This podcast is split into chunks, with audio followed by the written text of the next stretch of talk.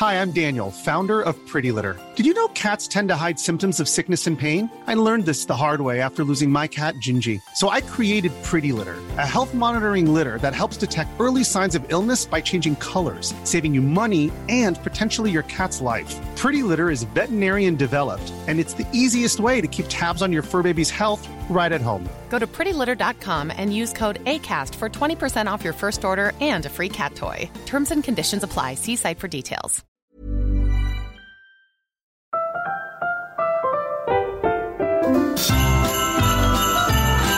Heraldo Radio, una estación de Heraldo Media Group. La H que sí suena y ahora también se escucha.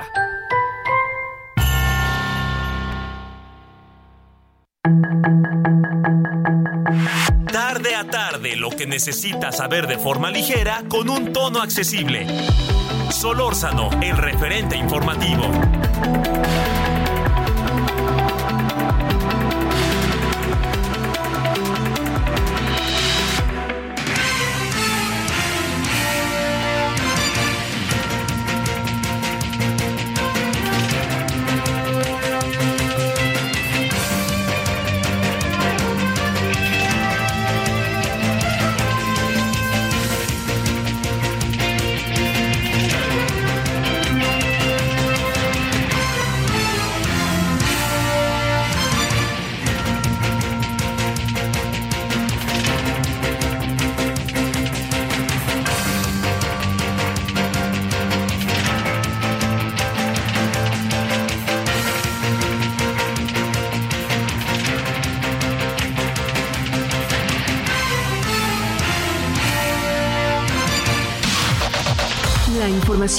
Momento en el referente informativo.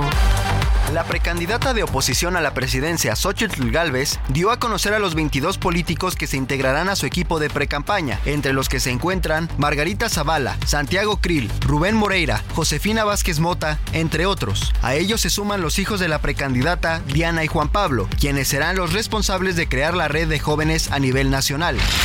Senadores del PRD y del Grupo Plural abrieron la puerta a un acuerdo con Morena y sus aliados para el nombramiento de la ministra que ocupará la vacante que dejó Arturo Saldívar en la Suprema Corte de Justicia de la Nación.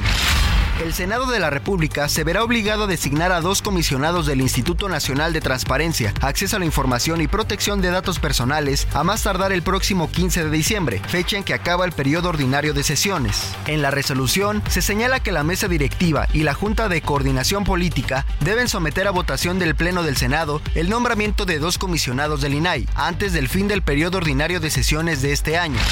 El Instituto Nacional de Migración suspendió hasta nuevo aviso los retornos asistidos o traslados de migrantes irregulares vía aérea o terrestre ante la falta de liquidez, en medio de una creciente oleada de migrantes que diariamente ingresan a territorio mexicano y que actualmente ha provocado una crisis migratoria en la frontera de Estados Unidos con México.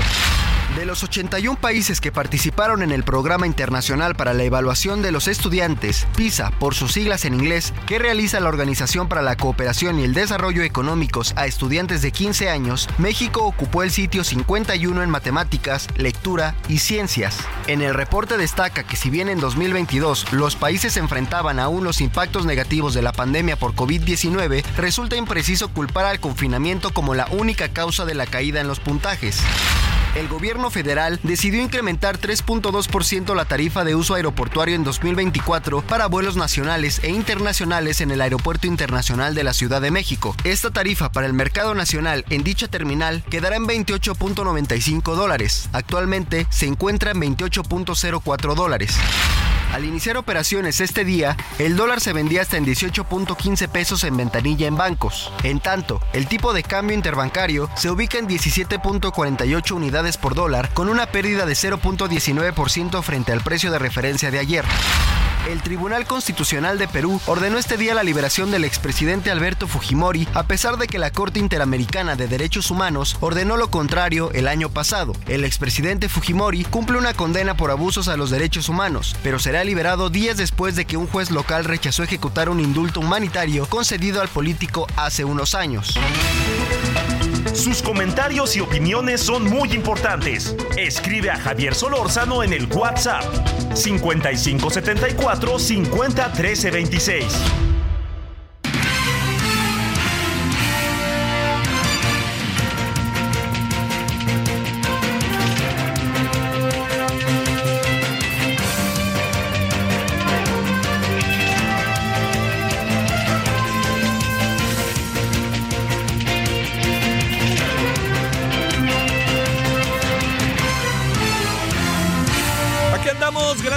Acompaña tarde, noche, de día 5 de diciembre del 2023. Estamos a las 19.5 en hora del centro. Todo el equipo que hace posible Heraldo Radio, 98.5 de FM desde la Ciudad de México. Y ya sabe que estamos en Guadalajara, Monterrey, Oaxaca, Tepic, en el Istmo, La Laguna, Tampico, Tuxtla Gutiérrez, Chilpancingo, Mérida, Altiplano, Tlaxcala, Puebla.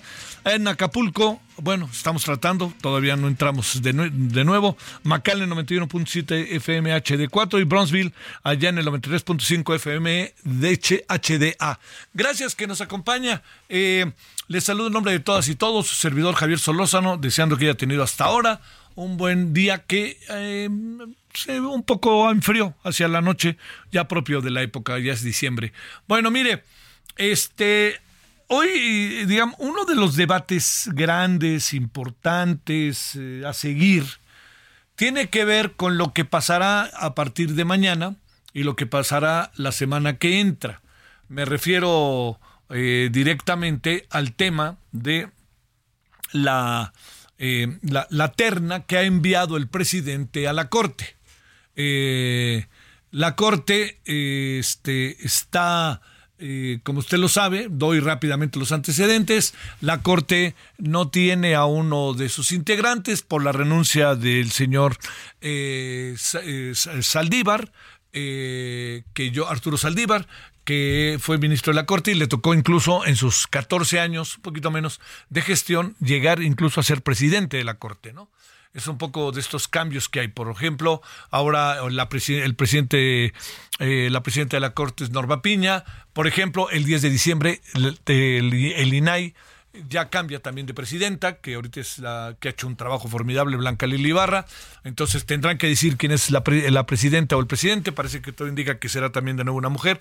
Son organismos, instituciones que van cambiando, la Cámara de Diputados, la Cámara de Senadores. No es que terminen de ser presidentes y ya se vayan, ¿no? Sino más bien es rotativa porque eso hace que se entre las personas que integran estos cuerpos eh, colegiados, estas instituciones, pues eh, lo que sirve es para que ellos eh, estén dando, ellas y ellos estén dando, girando pues en, en, tener responsabilidades diversas en relación a estas instituciones, ¿no? A las cuales están integradas y, y, este, y pertenecen y han llegado por méritos propios a través de procesos de exámenes, a procesos de revisión, de toda una serie de requisitos que no cualquiera puede. Bueno. Entonces, eh, falta un integrante de la Corte. El presidente, con cierta razón, no, con mucha razón, ha dicho que el integra, la integrante, que, el, que, que eh, quien debe de sustituir a Arturo Saldívar es una mujer. Y lo ha dicho eh, en cuestión de género, pero también, fíjese, algo que me he dado cuenta, es en cuestión de género, pero también hay algo, que, que, que los, los perfiles de las personas que el presidente ha propuesto, las cuatro, la primera terna fue no alcanzó mayoría y la segunda terna apareció una nueva persona porque tienen que ser diferentes, entonces apareció una nueva persona, Eufrosina, y entonces esas cuatro personas que el presidente ha propuesto, yo le diría, vale, vale la pena que revisemos, eh, eh, que revisemos eh, este, lo que ha pasado, ¿no? Lo, lo, quiénes son, cuál es el currículum, y yo le diría que en lo general cumplen con nuestros requisitos. ¿Cuáles son los requisitos? Un requisito fundamental, importantísimo, es pues que sean competentes para el cargo. Eso es lo primero. Ahora, aquí viene este, este gran, gran asunto que, eh, que debe de ponerse ante nosotros. Y ese es, estén cerca del presidente. Yo ya le había dicho que pues se debe buscar muchos criterios. El criterio que debe prevalecer es el de la capacidad. Que estén cerca del presidente, me parece que, que no es el, tema, ¿no? No es el tema. Eh, el presidente en sus atribuciones las propone, eh, propone las ternas, pero no ese es el tema. Y lo voy a decir por qué ese no es el tema. Porque, eh, digamos, si los propios legisladores de Morena, si los legisladores de Morena, eh, las, ellas y ellos, senadores, están eh, de acuerdo en que lo importante es quién está más cerca del presidente, están fritos, están fritos, ¿no? Es quién es la más preparada. Y entonces, aquí no se trata de que yo soy más cerquita, no, y es que mi mamá, y cuando estábamos en tercero B, ya era amiga de López Obrador. No, no, aquí es capacidad, capacidad, capacidad, capacidad. A ver, y entonces, bajo esta perspectiva, soy de la idea después de haber hecho una revisión de los currículums Y después de ver las comparecencias de las tres primeras personas que estuvieron en la terna, ahora vienen una nueva en lugar de una de las otras, pero otras dos se mantienen, que es eh, Lenia Batres y, eh, y, este Berta Alcalde. Entonces, lo que uno alcanza a ver ahí es que tenemos también en esta terna un muy buen equipo. Hay que reconocerlo. A ver, este, eh, hay algo que es muy importante. Eh, no, no fue elegida en la, en la primera terna una de las integrantes, no se alcanzó mayoría y hay que preguntarse por qué. Es, es que vale la pena verlo. Yo le diría, ahora sí que vamos a, este, como, como dicen, ¿no? Peras y manzanas. A ver, quien pudo haber sido la ministra, la nueva ministra, fue Berta Alcalde, ¿sí? No fue. ¿Por qué no fue? Porque mire lo que pasó. La oposición tenía su posición, pero la oposición dejó que el asunto corriera, caminara. ¿Qué pasó en el camino de, esa, de ese asunto? Que Morena y sus aliados llegaron a un acuerdo internamente. ¿Cuál fue el acuerdo? Todos apoyemos a Berta Alcalde. ¿Por qué razón? Pues porque es la que cumple mejor los requisitos, nos conviene, es una mujer que puede ser de enorme utilidad, tas, tas, tas, tas, y puede ser útil en la corte, tas. Y llegó la votación, y la votación en Morena se dividió. O sea, el acuerdo interno no sirvió de nada. El acuerdo interno no sirvió de nada porque dividieron el voto. Y en la primera sacó tantos votos y en la segunda un poquito más, pero no alcanzaron los votos. ¿Qué hubiera pasado si alcanzaban los votos? Es un enigma. Pero algo que pudo haber pasado es que algunos senadores y senadoras estaban por ver qué hacía Morena y ver cuál era su candidata y ver si eventualmente la apoyaban. Eduardo Ramírez, presidente de la Junta de Coordinación Política, fue un poco sondeando el terreno. Hoy se dice lo mismo. Fue haciendo lo mismo para que quedara muy claro de qué se trataba el asunto y que quién podía apoyarlos. Entonces, dicho lo cual, no se alcanzó. ¿Qué puede pasar a partir de mañana? Que esto es, trato de explicarlo de manera muy, este, como muy de, luego dicen del proceso de, de, de lo, más básico que pueda, a ver si tengo yo la capacidad y si tengo también la, la, capacidad y si tengo todo el conocimiento. Pero ahí le va. ¿Qué es lo que pasó eh, con la segunda terna? Al no aprobarse, al no alcanzar mayoría, que quede claro que la mayoría no se alcanzó por dos razones en la primera terna. Uno por Morena y otro por la oposición. Pero la oposición pues dejó que Morena se pusiera de acuerdo y resulta que Morena no se puso de acuerdo. Bueno, vamos ahora a la segunda terna. La segunda terna, que ya se empieza a discutir hoy, primero lo que se busca es el criterio de idoneidad. ¿Qué quiere decir? Si son las indicadas o no para ese cargo.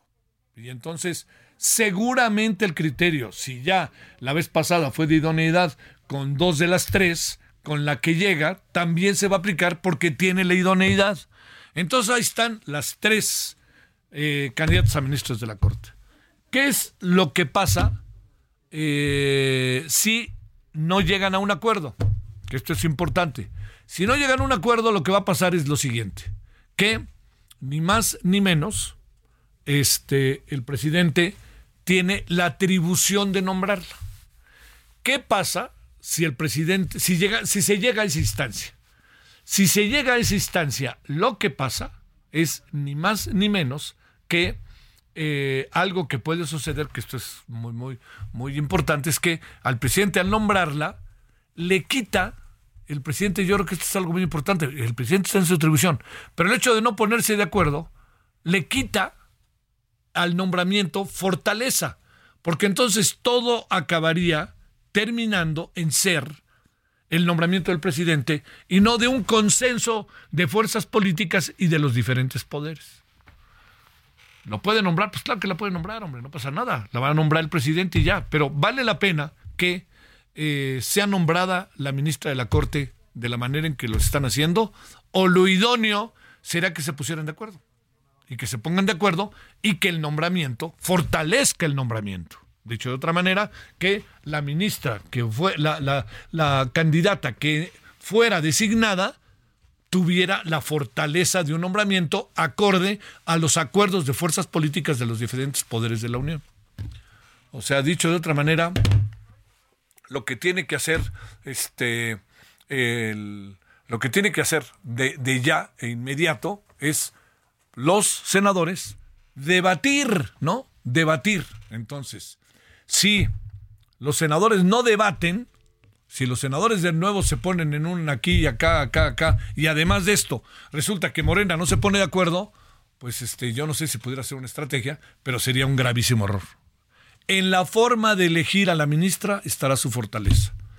Si le elige el presidente, pues claro que es fuerte, pues es el presidente de México, pero si le eligen el Senado a propuesta del presidente, dos poderes son las que fortalecen su nombramiento. Dicho de otra manera, este, pues vamos a ver qué fregados hacen. La verdad. Yo no tengo la más pálida idea de qué fregados van a hacer. Yo, eh, perdónme otra vez hablar así que en primera persona. Yo lo que hoy alcancé a apreciar en conversaciones con senadores, etcétera, es que el grupo plural de senadores y el llamado grupo de contención están en una abierta disposición a discutirlo y aprobarlo. No solamente discutirlo, sino si hay elementos suficientes a aprobarlo. Y si se aprueba, esto significaría que la otra parte de la película pues está en Morena, chingado, ¿no? O sea, a Morena llegan a un acuerdo, todos votemos por fulana y tal, y a la mera hora empiezan a dividir el voto, pues no marchen. Pues, pues, digo, sean serios, ¿no? O sea, se rompió el acuerdo interno, eso fue lo que pasó. Bueno, todo esto se lo cuento porque vamos a vivir ocho días, si no es que menos, de nuevo de un toma y daca y de una estirilla floja, etcétera, etcétera, etcétera, etcétera. ¿Sí?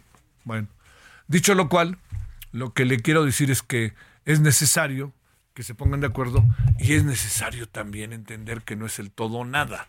No busquen con la negativa a nombrar la oposición una, tercera, una nueva integrante de la, de, la, de la Corte, no busquen darle un revés al presidente, porque no se lo van a dar porque el presidente tiene atribución para nombrarla y al final la corte va a funcionar y esa persona lo ideal sería que pudiera tener todo un marco, ¿no?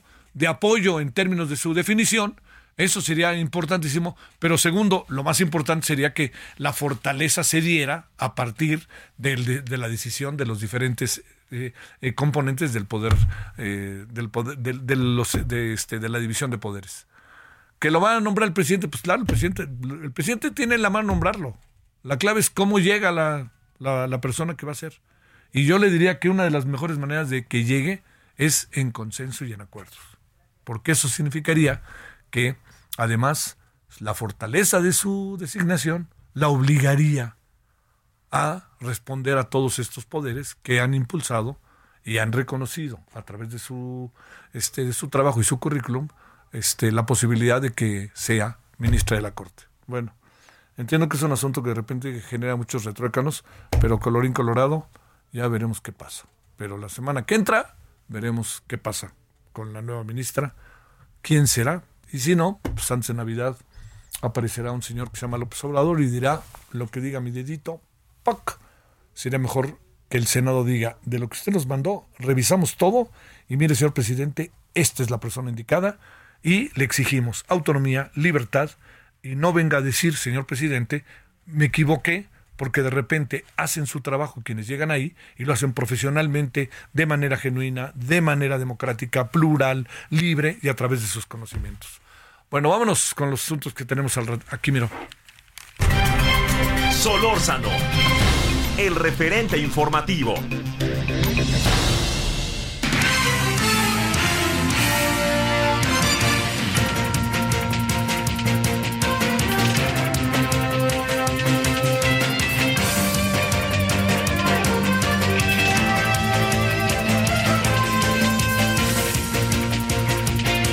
Vámonos con Mayeli Mariscal hasta Guadalajara, Jalisco. Mi querida Mayeli, ¿cómo van las cosas allá en la Perla de Occidente? Hola, ¿qué tal? Muy buenas noches, buenas noches también a todo el auditorio. Pues hasta ahora son dos hombres los que han sido detenidos por su presunta participación en el feminicidio de Maika Torres, una mujer de origen venezolano. Ella fue asesinada en el municipio de Chapala Esta mañana la Fiscalía del Estado informó que se detuvo a este segundo hombre. Se trata de Yaideber R., a quien se le hizo efectiva la orden de aprehensión. Y es que explicaba el fiscal el día de ayer, Luis Joaquín Méndez Ruiz, que esta persona eh, sí tendría alguna relación de amistad con Maika Torres, ella eh, cantante venezolana y que bueno, eh, radicaba acá en Jalisco. Ya su esposo eh, identificó también su cuerpo, y bueno, la otra persona que está detenida eh, no tenía presuntamente ninguna relación, no era conocido de Maica y ahora pues ya eh, también eh, la Fiscalía del Estado está investigando el móvil, todavía no hay algo claro, al menos que lo hayan hecho público. Y la familia de Maica por su parte está pues haciendo todo lo posible para trasladar sus restos a Venezuela y en más información que tiene que ver eh, con órdenes mm, de protección o medidas restrictivas en el caso de agresores, la alta demanda en el otorgamiento de estas órdenes de protección a mujeres que padecen violencia. Se estima que son más de 24 mil distintas medidas al año las otorgadas en el Estado. Y bueno, hay una jueza que diariamente ratifica en promedio 20 órdenes de protección, así lo aseguró el magistrado presidente del Poder Judicial, Daniel Espinosa Licón, y actualmente en el Centro de Justicia de la Mujer de la zona metropolitana hay cinco jueces. Anteriormente había solamente una sala y bueno, se han venido ampliando. El día de ayer también se inauguró un centro de justicia para las mujeres en Tlajomulco, en donde estarán trabajando el 50% de la capacidad se necesitan cuatro jueces y por lo pronto pues inician con dos, esto debido a que no hay presupuesto para contratarles. Así es que esperemos que ya el próximo año puedan eh, completar y atender a estas mujeres, más de cuatro mil mujeres que se espera se atiendan en este centro de justicia de Tlajomulco. Esa es la información. ¿Sabemos cuál es el móvil que pueda haber detrás del asesinato de esta cantante mujer venezolana? No lo ha confirmado el fiscal, de hecho, eh, pues solamente se limitó a decir que no eh, quería entorpecer las investigaciones y pues eh, se desconoce hasta estos momentos cuál fue el móvil de este feminicidio. ¿Los detenidos presuntos son mexicanos? Sí, eh, hasta estos momentos se informó que son dos hombres y uno de ellos eh, tendría amistad con la eh, mujer, no se dijo la nacionalidad, el primero sí es mexicano. Sale, te mando un saludo Mayeli, saludos a Guadalajara, buenas tardes, noches. Muy buenas noches para todos. Carlos Navarrete, ¿cómo andan las cosas allá en Guerrero? Te saludo. Javier, buenas noches. Comentarte que en la mañana de este martes fue asesinado a balazos el titular del Ministerio Público del municipio de Juan R. Escudero, José Enrique Casales. Eh, comentarte que de acuerdo con reportes preliminares, el agente ministerial fue atacado por hombres armados poco antes de las 8 de la mañana, cuando circulaba en un automóvil sobre la carretera federal México-Acapulco, en Tierra Colorada, cabecera de este municipio. La información refiere que cuando el Ministerio Público conducía a la altura de la colonia San José, civiles armados le dieron alcance le dispararon en reiteradas ocasiones a través del parabrisas de su vehículo, dentro del cual quedó el cuerpo tendido sin vida de la víctima. Al lugar se trasladaron elementos de las diferentes corporaciones de seguridad, mientras que peritos de la Fiscalía General del Estado realizaron las diligencias correspondientes. Comentarte que al respecto la Fiscalía emitió un brevísimo comunicado informando únicamente que ya ha iniciado la carpeta de investigación por el delito de homicidio calificado y está recabando los datos de prueba para esclarecer este crimen. Así las cosas en Guerrero, Javier. Y aquí tampoco sabemos cuál es el móvil, ¿no? Hasta el momento no se ha proporcionado mayor información, desconocemos incluso las circunstancias del atentado, se desconoce cuántas personas habrían participado en este crimen. Bueno, algo que tengas a la mano de lo que pasa en Acapulco, ¿tienes algo o no? Eh, ¿Algo en particular? Sí, sí, digo, las cosas siguen igual, ¿verdad? Mucha gente yendo a Chilpancingo, Acapulco, así, ¿no? Ah, sí, claro. Justamente a pesar de que el gobierno federal y el gobierno del estado han emprendido eh, los trabajos para reconstruir Acapulco, pues Chilpancingo sigue viendo presencia de muchos acapulqueños, eh, muchos departamentos, viviendas, cuartos incluso se han rentado a... Ah, ah, a ver, se han rentado se han rentado y ya nos quedamos. Bueno, sale. Gracias, Carlos. Se nos cortó la comunicación hasta Chelpancingo. Qué cosa. Bueno, a ver, ¿se, han rentado, dijiste, para cerrar rápido? Sí, eh, es decir, la demanda de viviendas en Chilpancingo ha incrementado y los acapulqueños que perdieron sus viviendas allá, pues se han visto en la necesidad de venirse a rentar departamentos, viviendas o incluso cuartos pequeños aquí en la capital. Te mando saludos, Carlos Navarrete, buenas noches. Buenas noches, Javier. bueno, vamos a una pausa. Queremos comunicarnos con Acapulco como lo hacemos todos los días, pero fíjese que nomás no se ha podido. A ver si después de la pausa podemos. Pero eh, de cualquier manera vamos a hablar, pues así como presentó su equipo la señora Claudia Sheinbaum, bueno, no su equipo, parte, vamos a presentar ahora, hablar del de Xochitl Galvez. El referente informativo regresa luego de una pausa.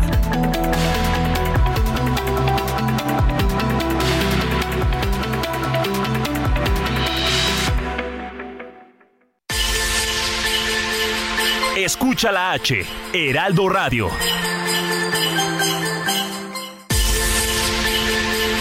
Escucha la H, Heraldo Radio.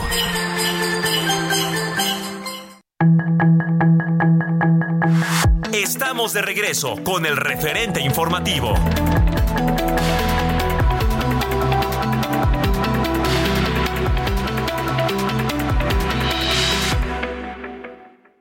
Acuerdo a datos del INEGI, Aguascalientes es uno de los mejores lugares para vivir e invertir, uno de los estados con más generación de empleo, nuevas inversiones y expansión empresarial.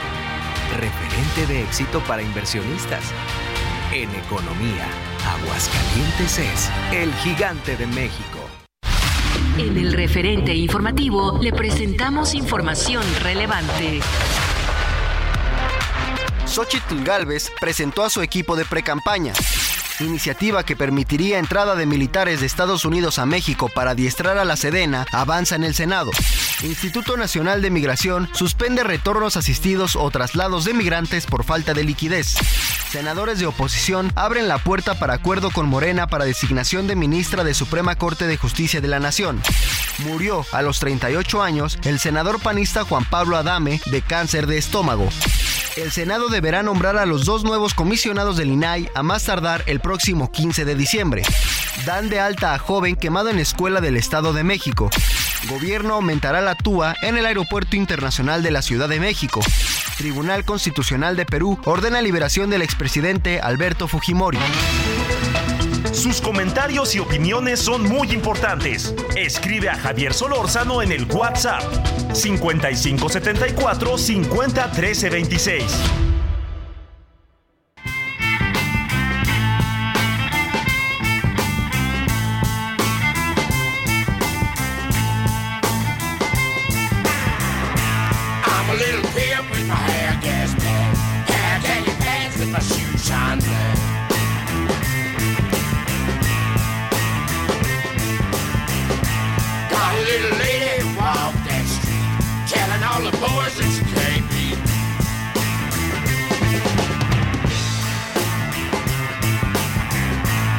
Twenty dollar bill, I can set you straight. Meet me on the corner, boy, I don't be late.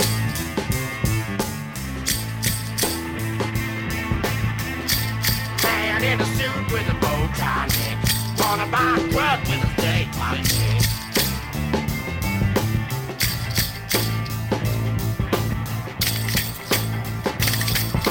Standing on the porch of the Lido Hotel. Rooted in the lobby of the way I sell. I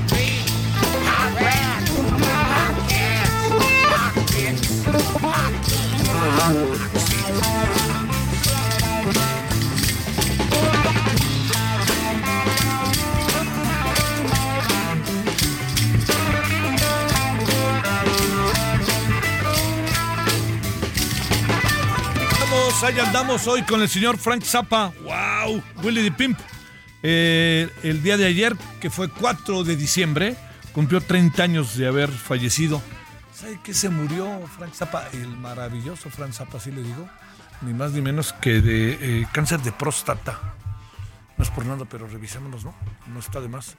Frank Zappa. Bueno, ¿eh? Bueno como el solo Frank Zappa. Y sé que mucha gente lo sigue y se convirtió en un histórico.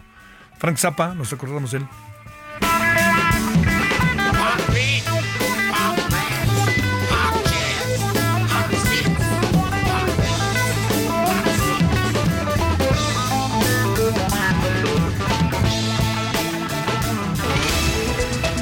Sus comentarios y opiniones son muy importantes. Escribe a Javier Solórzano en el WhatsApp 5574 50 26. Solórzano, el referente informativo.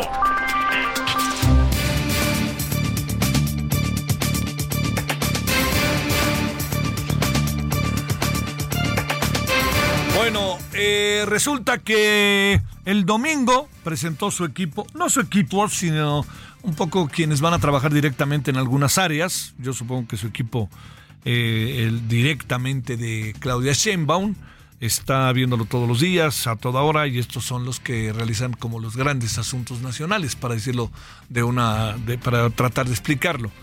Eh, Xochitl Gálvez presentó su equipo. Eh, algunos son reciclados, otros están dando la cara por primera vez y otros pues los conocemos y los conocemos y los conocemos, ¿no? Pero este pues si le parece, mira, apareció también Jesús Ortega, por ejemplo, que yo creo que ahí habrá que ver qué pasa. Blanca Alcalá, también estoy hablando de personajes que son hay personajes de todo índole y bueno, pues ¿qué le parece si hacemos una revisión como lo hicimos ayer con el equipo de Claudia Sheinbaum, este día con el equipo de Xochitl Galvez a través de José Antonio Crespo, columnista del Universal, analista político, y está con usted y con nosotros. Querido José Antonio, ¿cómo has estado? Gracias, muy buenas noches. ¿Qué tal, Javier? Muy bien. Eh, ¿Qué encuentras de este equipo que, bueno, es este numeroso? Santiago Krill, Armando Tejada, Carolina Villano, Ángel Ávila, Kenia López, Rubén Moreira, Max Cortázar, Josefina Vázquez Mota, Margarita Martínez, Rolando Zapata, eh, Jesús Ortega, Margarita Zavala, Enrique de la Madrid, Norma Cebes, Fernando Rodríguez Doval, eh, Alejandra Latapí, Alfonso Guajardo, Alejandra Reynoso, Blanca Alcalá, Leticia Barrera, Alessandra Rojo, Julieta Camacho, Débora Romero, Moisés Gómez. Los leí todos para que también el público, si no lo conocía, se diera una idea. Adelante, José Antonio. Mira, debo decir que muchos de ellos no los conozco. Eh, es la primera vez que oigo sus nombres, no sé en qué han estado, entonces evidentemente de ellos no puedo opinar. Pero muchos otros sí, por supuesto, porque hay muchas caras ya muy conocidas de mucho tiempo. Lo que yo puedo decir es que el criterio con el que Xochitl eligió a ese equipo, pues es variado. Por un lado tenías que incorporar a gente de los tres partidos que te están apoyando. Obviamente más del PAN, porque ya viene de ahí. Y eh, de ahí viene el siguiente criterio que yo mencionaría, que es pues gente que conoce hace mucho tiempo, que le tiene confianza, ella, eh, que han sido amigos, en fin, ahí la confianza también es muy importante. Mm, desde luego, no solo la preparación y la eficacia, que también es importante, pero el decir, voy a poner gente en la que confío plenamente, entonces ahí, ahí están sus amigos o amigas desde hace mucho tiempo, y eso lo puedo entender. Ahora, ¿qué tan buenas o qué tan buen desempeño van a tener esas personas?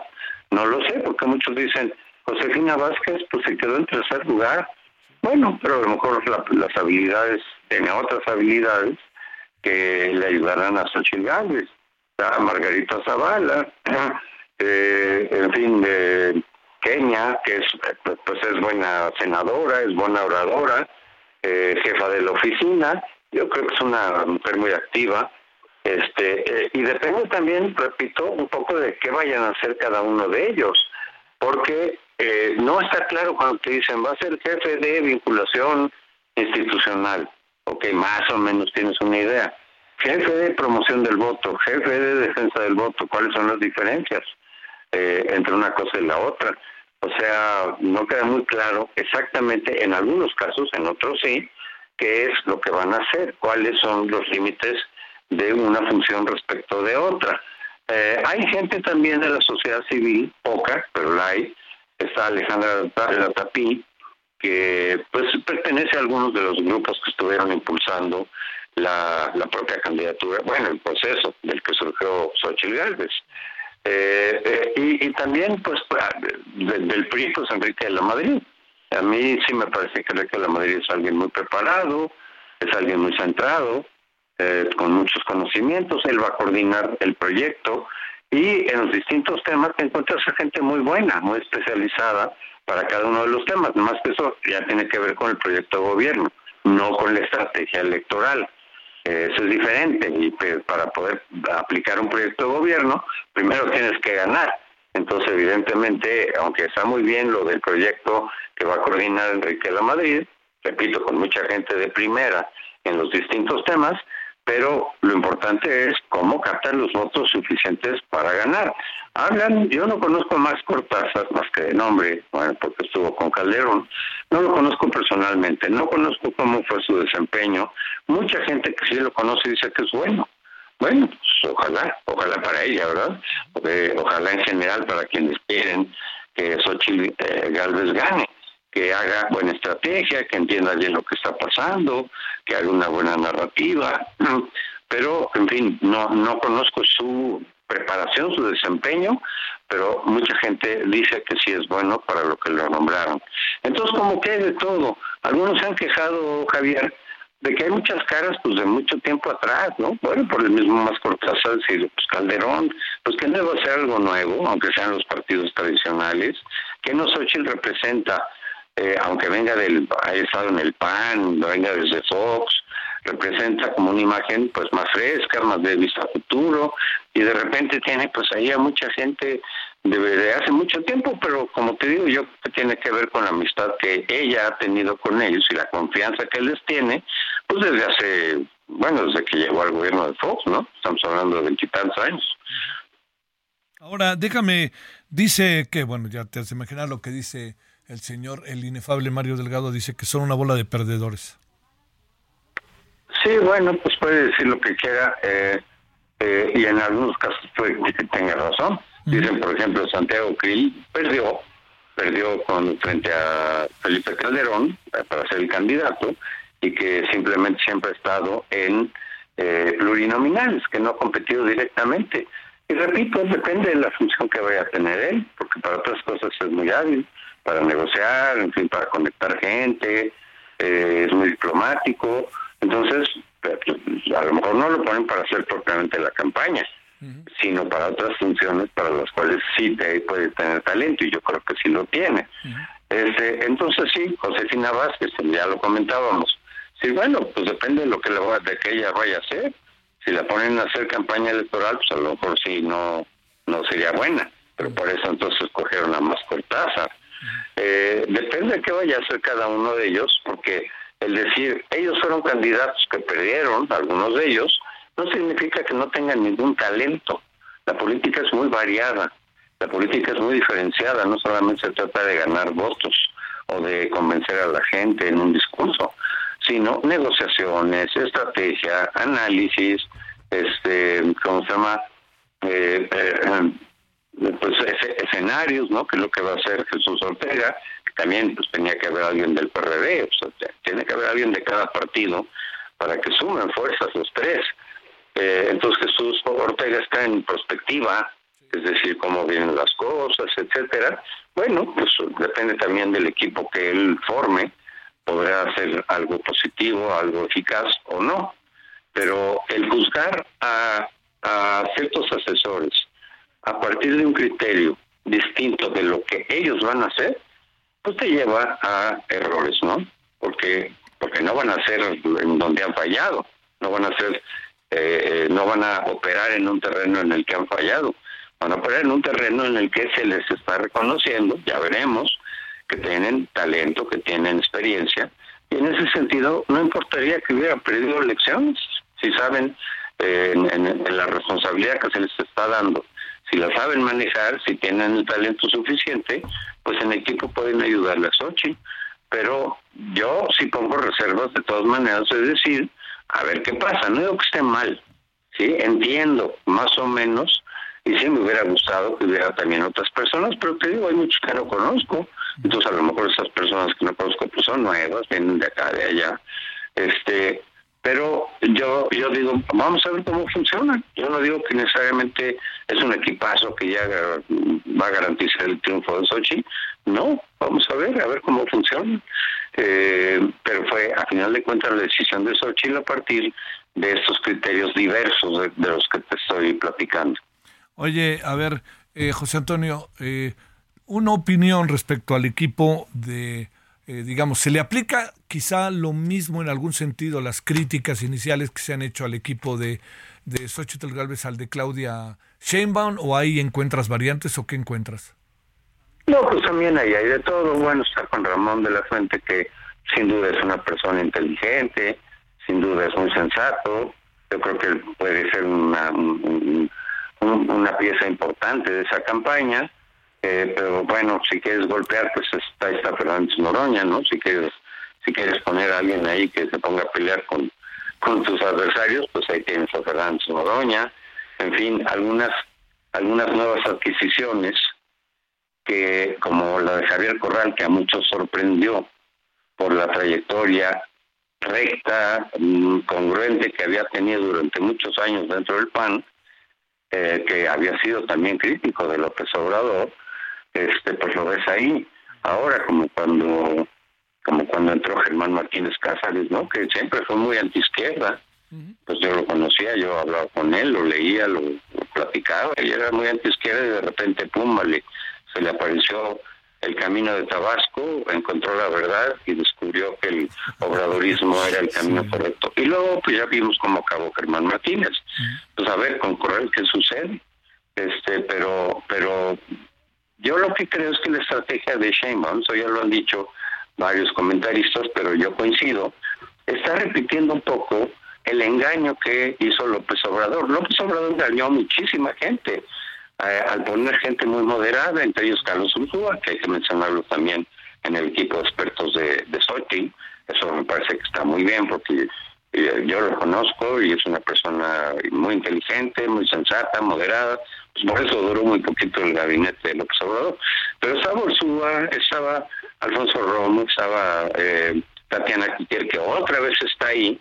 Y muchísima gente, recuerdo, no de los fanáticos de López Obrador, sino pues de los moderados, de los eh, de los que no se han definido, que me decían, no, pues ya el PRI el PAN me cansó, vamos a votar por otra opción.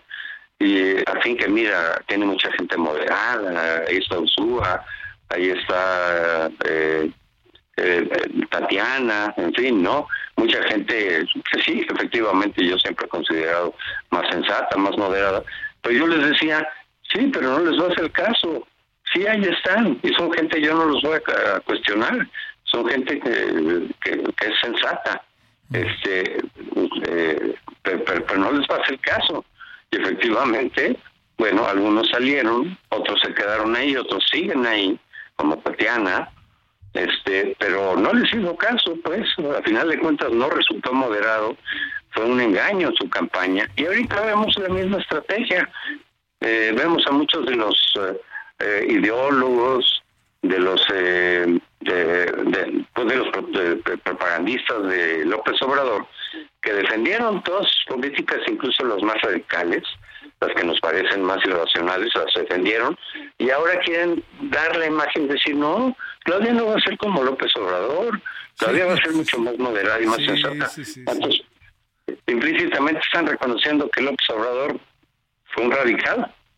¿O qué, no? Oye, este, qué bárbaro, hay que tener este piel, piel de elefante, de rinoceronte para ser político.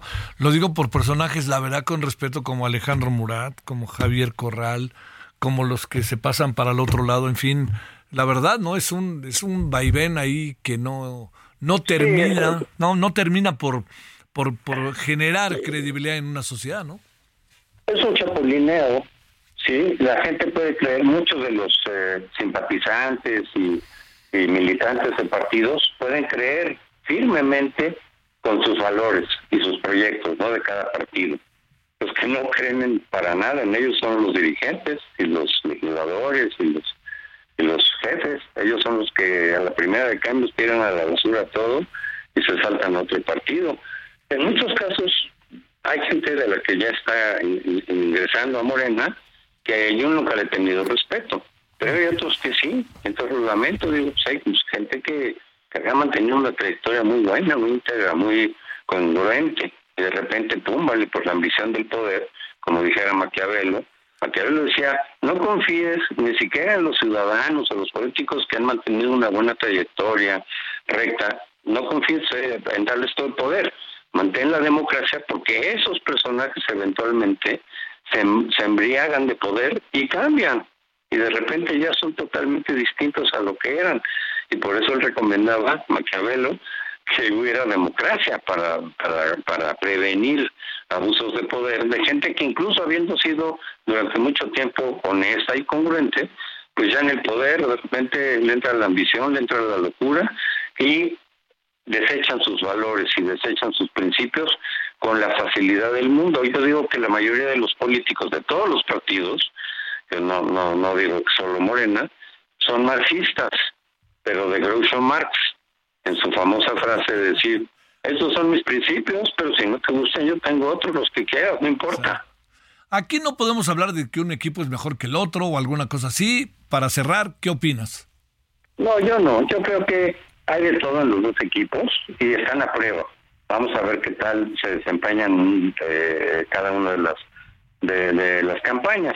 Obviamente ahorita la gente está viendo a la campaña de, de, Claudia, pues porque mejor, porque lleva mucho tiempo que va arriba, porque tiene todo el apoyo del Estado, lleva dos años de campaña por lo menos, y en cambio Xochitl está improvisando porque apenas salió hace cuatro meses y compitió internamente con otros aspirantes y ya cuando ganó pues apenas organizar y invitar y a ver qué, con quién va a trabajar y a ver cómo y etcétera no entonces evidentemente sí está en desventaja Xochitl pero eso no significa que ya quedó marcada la elección.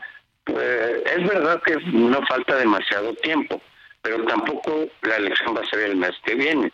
Entonces eh, diciembre yo creo que ya es perdido los primeros días de enero también, y entonces ya después ya empezará con todo y ya veremos cómo se van distribuyendo los votos. Eh, pasan cosas que uno eh, ni siquiera se imagina. Yo creo que, por ejemplo, lo del Movimiento Ciudadano es un golpe para ese partido, le reduce probabilidades de obtener votos, cualquiera que sea su candidato ahora.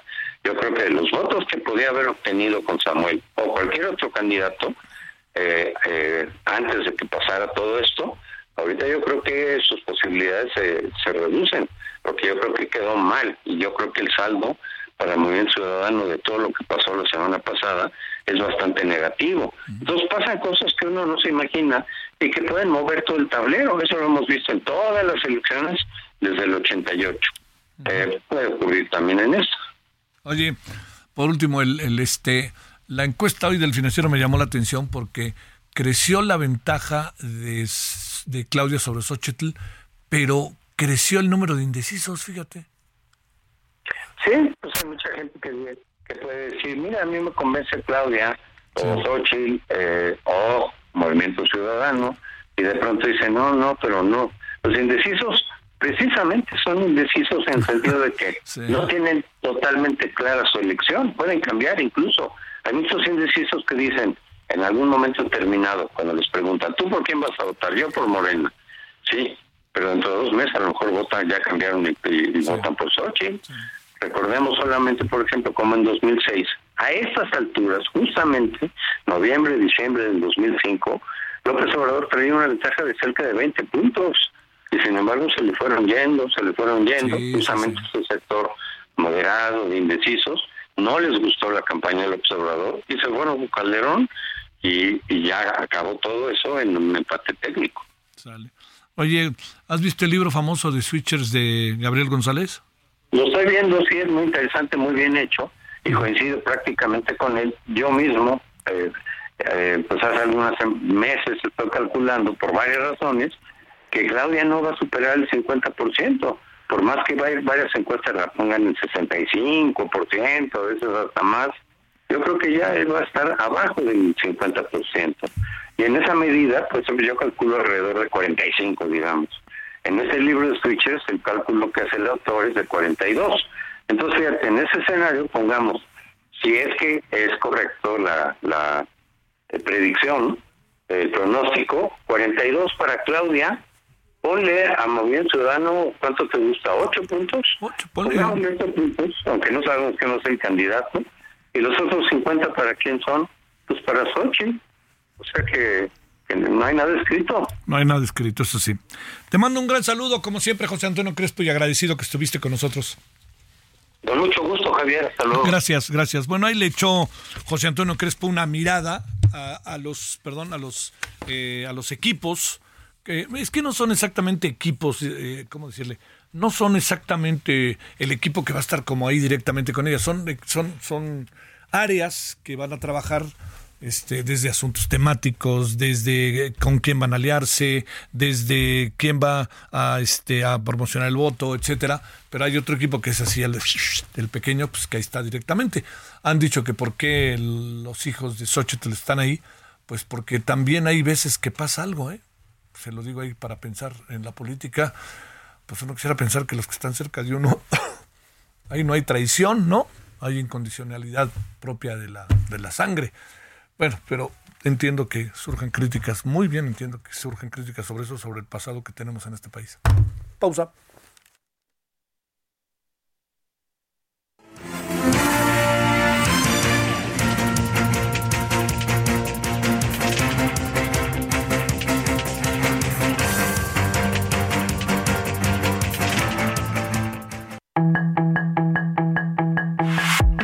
Referente informativo regresa luego de una pausa.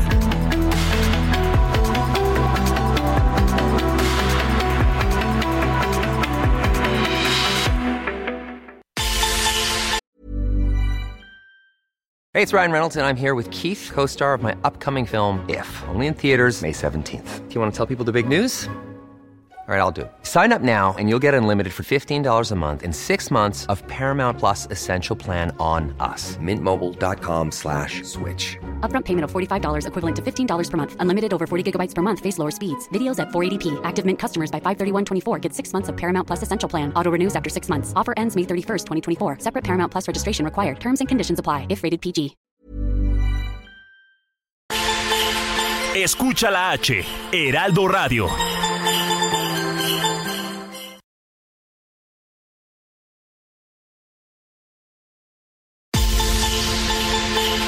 Escucha la H, Heraldo Radio.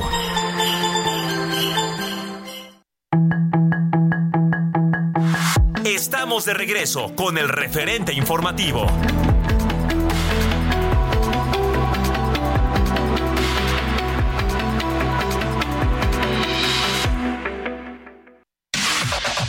La información de último momento en el referente informativo. Cientos de compañeros y amigos de los cinco jóvenes estudiantes de medicina asesinados en Celaya, Guanajuato, marcharon para exigir justicia y que se detenga a los responsables. En la marcha participaron estudiantes de al menos ocho universidades, entre estas de la Universidad Latina, donde estudiaban los jóvenes asesinados. La Fiscalía de Sinaloa ya investiga la agresión contra dos jóvenes por parte de sujetos encapuchados, quienes ayer los desnudaron, golpearon y exhibieron en las instalaciones de la Universidad Autónoma de Occidente y los hicieron caminar por calles del centro de Guasave, acusándolos de vender vapeadores sin permiso. El fiscal general del estado, Sara Bruna Quiñones, dijo que ya está en contacto con los jóvenes, quienes se han negado a denunciar los hechos, lo que dijo haría difícil darle seguimiento al caso. Por otro lado, la Universidad de Occidente desmintió que los adolescentes fueran sus estudiantes. José Casales, titular del Ministerio Público de Juan R. Escudero en la zona centro de Guerrero, fue asesinado la mañana de este martes. El funcionario circulaba sobre la carretera México-Acapulco cuando fue interceptado por sujetos armados quienes le dispararon. Patricia Mercado, senadora por Movimiento Ciudadano, volvió a descartar su candidatura por la contienda electoral por la presidencia en 2024. La senadora dijo a través de redes sociales que su camino es rumbo al Congreso de la Unión, donde dijo puede dar mucho más ahí, siempre en esfuerzos colectivos junto a la sociedad civil y la academia. Los estudiantes mexicanos retrocedieron su nivel en matemáticas, lectura y ciencia, de acuerdo al último informe del Programa Internacional para el Seguimiento de los Alumnos. México resultó tener un desempeño mucho más bajo que la media de los 81 países donde se realizó la prueba, especialmente en matemáticas, donde dos de cada tres estudiantes mexicanos de 15 años son incapaces de realizar operaciones matemáticas simples. El presidente Andrés Manuel López Obrador pidió al Congreso de la Unión abrir el debate sobre la reducción de la jornada laboral de 48 a 40 horas semanales. En la conferencia matutina, el mandatario espera que el próximo 12 de diciembre no se convierta en una fecha fatal para la votación de dicha reforma y que se dé más tiempo. Tome sus precauciones porque el próximo 17 de diciembre se cerrarán las estaciones Pantitlán, Puebla y Ciudad Deportiva de la línea 9 y permanecerán cerradas hasta el 25 de mayo del 2024 debido a los trabajos de mantenimiento y renivelación de la línea a causa de los hundimientos que existen en esta zona. Habrá alternativas para ayudar a los usuarios con servicio de RTP. Además, se habilitará una línea del Metrobús que saldrá del canal de San Juan sobre la avenida Zaragoza. Entre lágrimas, el líder de Corea del Norte, Kim Jong-un, habría pedido esfuerzos para abordar la caída de la tasa de natalidad en su país. En un video que circula en redes sociales, el líder norcoreano aparece secándose los ojos que, de acuerdo con medios internacionales, llora mientras les pedía a las mujeres tener más bebés. La tasa de fertilidad o el número promedio de hijos nacidos de una mujer en Corea del Norte se situó en 1.8 en medio de una caída prolongada de la tasa durante las últimas décadas. Sus comentarios y opiniones son muy importantes. Escribe a Javier Solórzano en el WhatsApp 5574 50 13 26.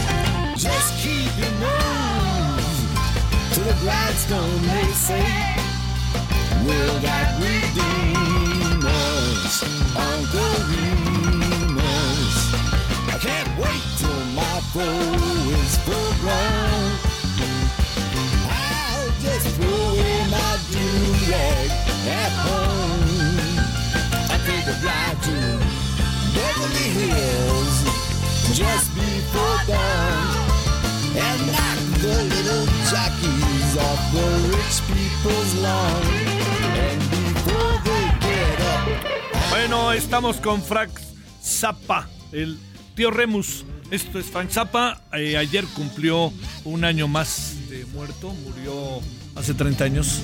Cáncer de próstata. Ojo, yo decía hace rato, cuidémonos todos. Gocemos al Frank Zappa. Generacionalmente entiendo la importancia, pero a lo mejor algunos que no lo ubican o que lo empiezan a conocer se darán cuenta que sí era, digamos, era una revolución en términos este, musicales, propio de una generación maravillosa ahí de los 70, 80 musicales que entraron después de los de los Beatles, de los Rollins, de los Kings, de los Doors, ahí fueron entrando poco a poco. Bueno, aquí andamos.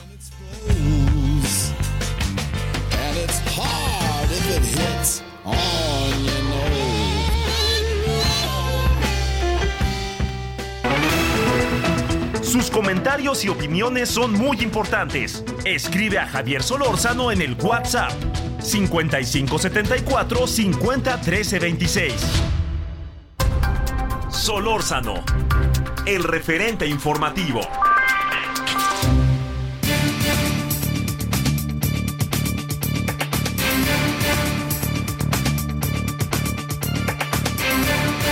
Bueno, fíjese que de nuevo, en una comparecencia que está llevando a cabo como testigo, entre otros personajes, Carmen Aristegui, respecto al tema del espionaje, han surgido muchas informaciones que yo creo que es importante poner en, el, en, la, en la mesa.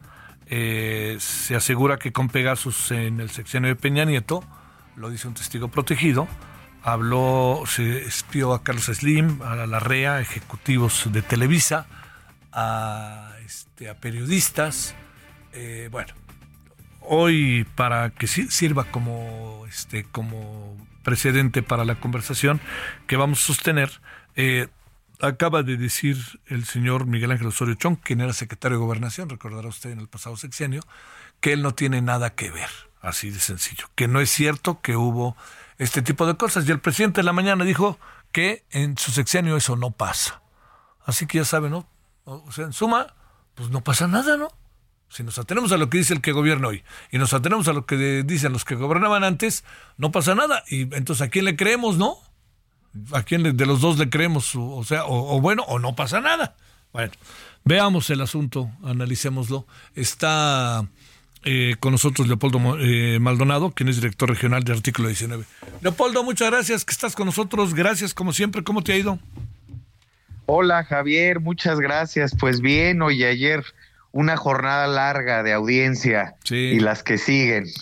Oye, eh, a ver, primero, bueno, nos cuentas cómo estuvo la audiencia ayer, pero sobre todo, eso quiere decir que los que no es cierto nada, ¿no? El presidente dice que hoy ya no pasa nada. Y el secretario de Gobernación del pasado sección dice que no es cierto que se haya espiado a nadie. Entonces, ¿qué andamos perdiendo el tiempo o qué fregados? Pues mira, Javier, la evidencia es contundente. Eh, recordarás que todo esto se remite a una investigación conjunta que hemos hecho ya desde hace seis años, eh, la Red en Defensa por los Derechos Digitales, conocida como R3D, artículo 19, Social TIC, que le denominamos gobierno espía y que fue simple y sencillamente pues la identificación de, eh, la, del malware Pegasus o de infecciones mediante este agresivo malware que se apropia de los teléfonos o de los dispositivos móviles, de todo, no nada más de la, de, tiene acceso a mensajes y conversaciones telefónicas y correos, sino también puede prender de manera velada la cámara y el micrófono del mismo eh, dispositivo infectado, pues fue utilizado en contra de periodistas y defensores de derechos humanos. En este bloque de casos está Carmen Aristegui, quien, según hemos podido confirmar a través del análisis forense de los mayores expertos en este tema eh, eh, de infecciones mediante la utilización de estas herramientas agresivas en contra de la privacidad, que es el laboratorio de la Universidad de Toronto Citizen Lab, se confirma que de más o menos noviembre del 2014 que coincide con la publicación del caso de la Casa Blanca de Peña Nieto, hasta ya entrado mediados, poco más de 2016, recibió varios intentos de infección e infecciones, pues eh, efectivamente consumadas. Este es el caso que está eh, bajo juicio, en donde hay un acusado que es el operador eh, de informática de una red de empresas que fungieron como intermediarias entre la desarrolladora de Pegasus, NSO Group, de origen israelí, y el gobierno mexicano y las agencias de gobierno mexicano. Está plenamente comprobado que se compró Pegasus por parte de la PGR, que lo adquirió el CISEN, que lo adquirió Serena, y esas intermediarias eh, tenían pues unos operadores técnicos que sabían operar el software y que uno de ellos se sabe a partir del testimonio de este testigo protegido, pues era el que le hacía chambitas, por decirle de alguna manera, a su jefe, un empresario también israelí, Uri Emanuel Ansbacher, quien a su vez le hacía chambitas a Osorio Chong, a Peña Nieto y a Eugenio Imas, el exdirector del CISEN. Ahí está, pues, eh, a eso fue lo que se señaló ayer, además de que eh, esto, este entramado tiene una serie de, derivaciones, Javier, muy complejas, porque esta red de empresas KBH no es una red formal, es una red de empresas relacionadas entre sí, no porque cumpla con las leyes del derecho corporativo, eh, en donde se establezcan partes relacionadas, no, porque es una red de prestanombres que eh, de, varias empresas cuyo líder es este eh, eh, empresario Uri Ansbacher y que en realidad entraban en conjunto al mismo tiempo a licitaciones sobre temas de seguridad ante la Policía Federal y ante estas instancias que mencionaba, porque no solo vendían software espía, sino otros sistemas de circuito cerrado, botas, chalecos, etcétera, y entonces hacían o simulaban competencias. Entonces también hay un tema de corrupción que no ha sido eh, diligentemente investigado, pero hoy estamos en el tema del espionaje y es lo que nos tiene aquí y es lo que se denunció o se expuso ayer después de años de investigación. Oye, a ver, este, ¿Quién comparece o eh, hay un personaje que es un testigo protegido al que vemos, no vemos o cómo funciona todo esto o este personaje que es el que soltó nombres el día de ayer y que hoy fueron consignados, este exactamente qué papel o qué rol juega o en qué estamos en ese sentido y qué decir que dice Osorio Chong que no y qué decir que el presidente dice que esto ya no pasa. Bueno, Javier, a ver, dos puntos. Uno es efectivamente este personaje que es del nombre eh, el, eh, digamos, el, seudónimo es Zeus, eh, fue integrante de esta red de empresas. Las conoce, conoce al acusado, conoce todo lo que pasó. y, digamos, él señala que se da cuenta de lo que está pasando y denuncia y presenta información, ¿no? Eh, y en un momento también se anima pues a denunciar, no solo a, compartir la información eh, en términos periodísticos o, al,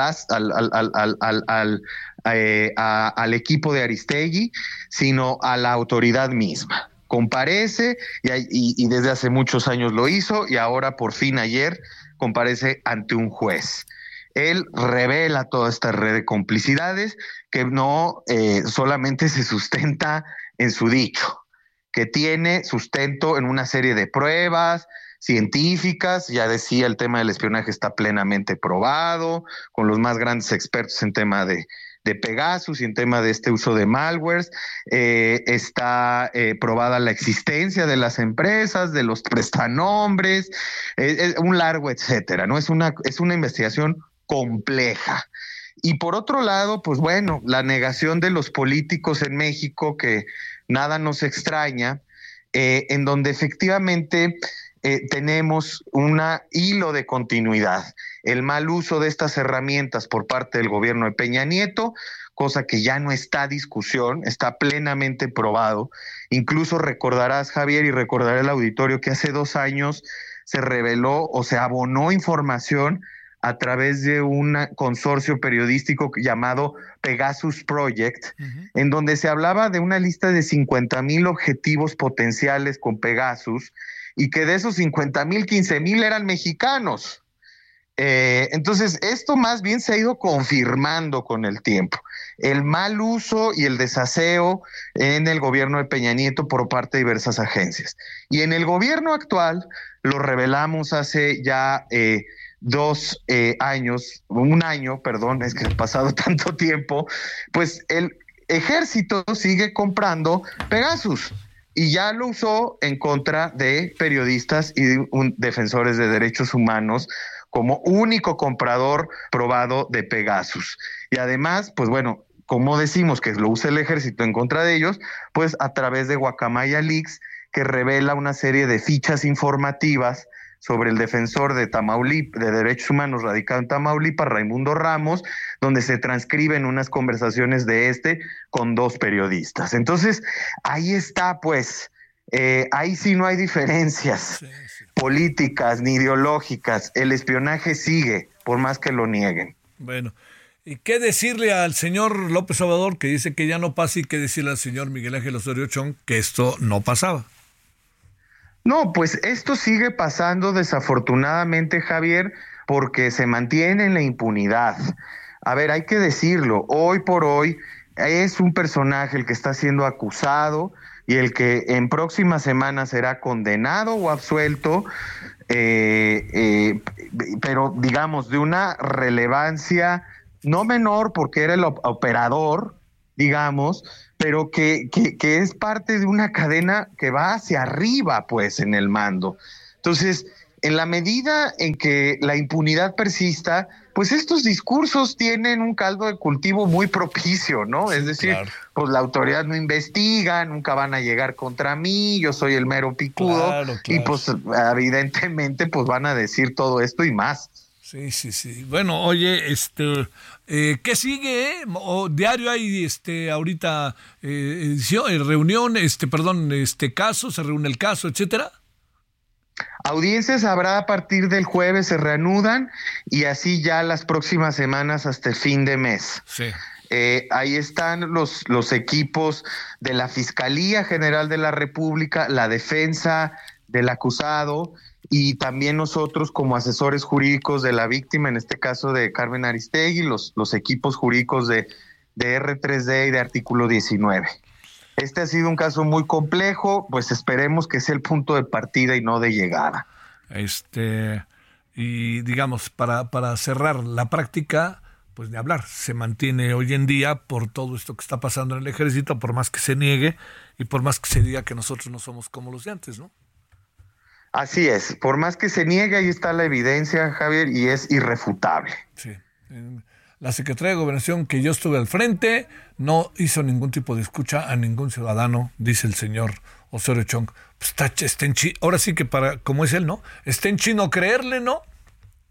Pues bueno, es que justo es el tema. Capaz que él no fue la Secretaría de Gobernación, pero sí fueron, sí le hacían sus mandaditos a estas a este empresario, ¿no? Sí.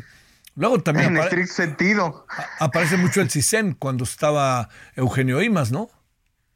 Así es, eh, también el CISEN, es decir, eh, hay, hay, hay, todo un entramado, eh, y ojo, porque luego en esta polarización eh, es o unos u otros, y entonces dicen, no, entonces fueron los privados los que espiaron, no, fueron los privados que por órdenes de altos funcionarios públicos espiaron, pero también las agencias del Estado mexicano lo usaron mal. Para espiar. Entonces, todavía para volver más complejo el tema. Te mando un gran saludo, Leopoldo Maldonado. Y mañana, ¿a qué horas empiezan las reuniones? ¿A las 10, 11, 9 o qué horas? Mañana eh, empieza, se reanudan el jueves a las nueve y media. Bueno, pues que En el reclusorio sur. Ahí te estaremos buscando y muchas gracias de nuevo. Gracias a ustedes, un abrazo. Hasta luego, Leopoldo, gracias. 2020 en la hora del centro. Sus comentarios y opiniones son muy importantes. Escribe a Javier Solórzano en el WhatsApp 5574 50 13 26. Solórzano, el referente informativo.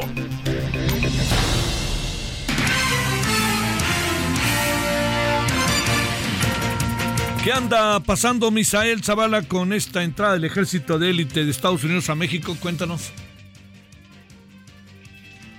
¿Me escuchas, Misael? Adelante, Misael, ¿me escuchas?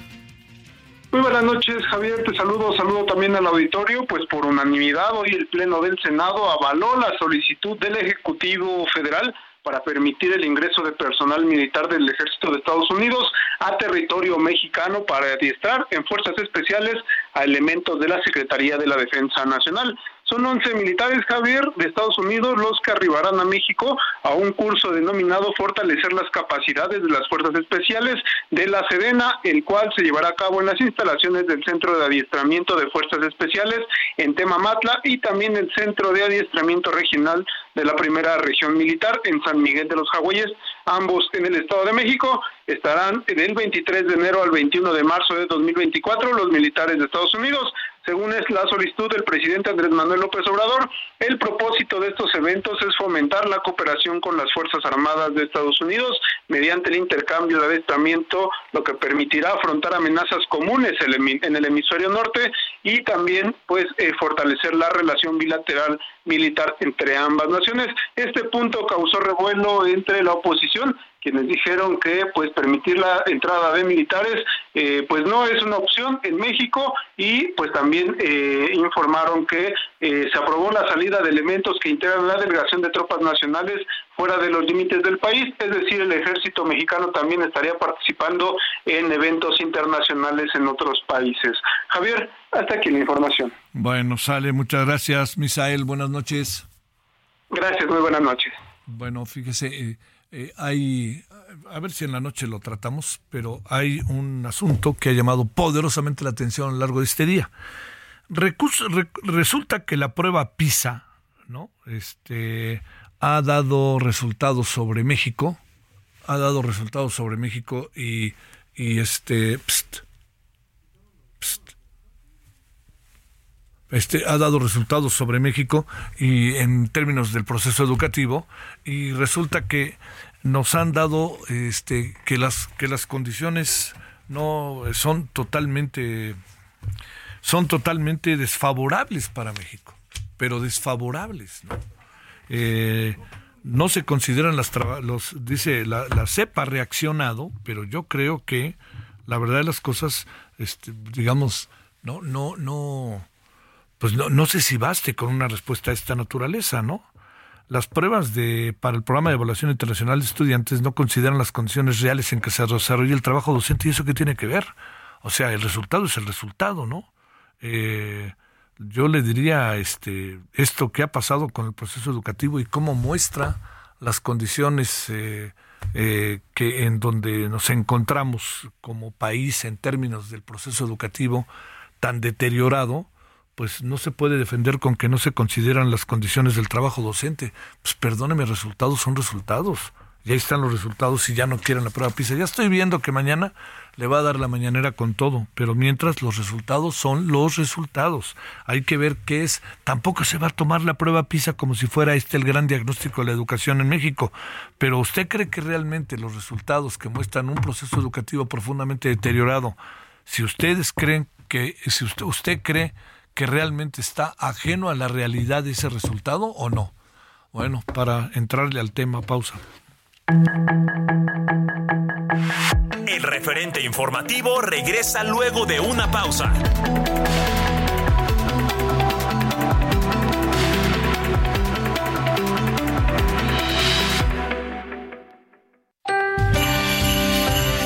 Heraldo Radio, con la H que sí suena y ahora también se escucha.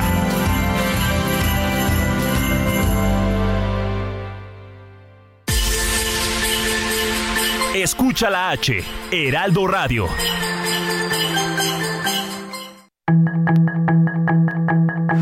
Estamos de regreso con el referente informativo.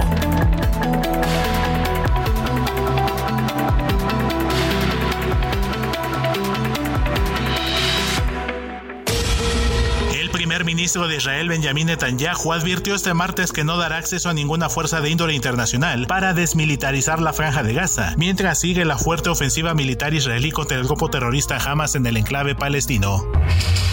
El jefe de la Agencia de la ONU para los Refugiados Palestinos, Philip Lazzarini, reveló que al menos 130 de sus trabajadores han muerto en la franja de Gaza desde el inicio de la guerra entre Israel y el grupo terrorista Hamas el pasado 7 de octubre.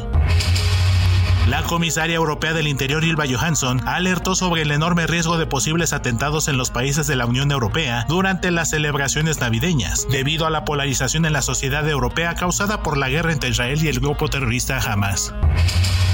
El Servicio de Seguridad de Ucrania informó que varios drones alcanzaron diversos objetivos rusos en la península de Crimea, entre ellos dos radares, una infraestructura que albergaba helicópteros y el sistema de control de una unidad antimisiles de Moscú.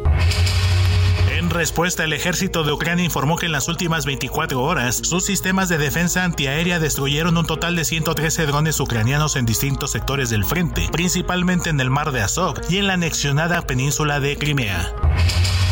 El Tribunal Constitucional de Perú ordenó la liberación del expresidente Alberto Fujimori, a pesar de que la Corte Interamericana de Derechos Humanos ordenó lo contrario el año pasado, por lo que su equipo de abogados espera que salga del penal de Barbadillo el día de mañana. Jack Smith, el fiscal especial que investiga al expresidente de Estados Unidos Donald Trump, acusó al también magnate de enviar a integrantes del grupo extremista Proud Boys y otros partidarios al Capitolio el 6 de enero de 2021 para evitar que el Congreso certificara la elección de Joe Biden. 11 personas murieron y otras 20 resultaron heridas en Honduras cuando el autobús en el que viajaban se precipitó de un puente sobre la carretera que conecta la capital Tegucigalpa con el municipio de Talanga, luego de que un tráiler cuyo conductor fue detenido invadió su carril. Para el referente informativo, Héctor Viera.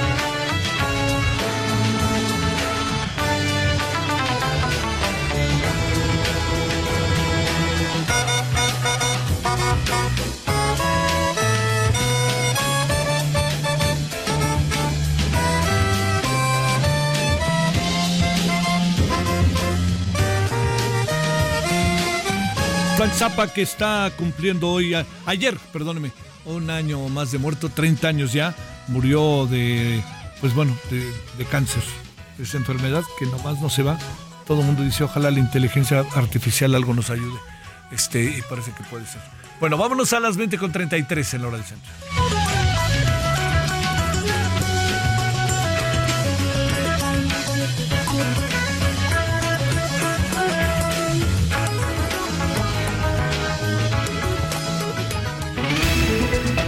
Sus comentarios y opiniones son muy importantes. Escribe a Javier Solórzano en el WhatsApp 5574 50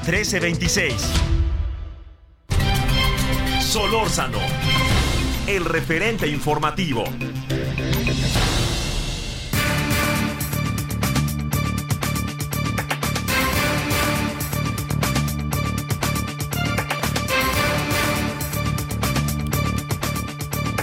Jorge Aljovín, consultor y analista político. Le agradecemos, Jorge, te agradecemos que estés con nosotros. ¿Cómo te ha ido? A ver, eh, Jorge, ¿me escuchas o no? No, parece que no. A ver, eh, Jorge Aljovín, ¿me escuchas? ¿Me escuchas, me escuchas, me escuchas, Jorge? ¿O no? ¿No? ¿No me escucha? ¿No me está escuchando Jorge Aljovín? ¿No me te, escucho, mi querido Javier. Muy buenas noches. Gracias por tu participación, como siempre. Jorge, ¿qué, ¿qué, pensar de esto que sucedió, de lo que llaman el desaire de tres magistrados, a, la, a presentarse en el informe de, de Reyes Rodríguez como parte de su informe, pues, anual del Tribunal Electoral del Poder Judicial de la Federación? ¿Qué, ¿Qué anda pasando ahí, eh?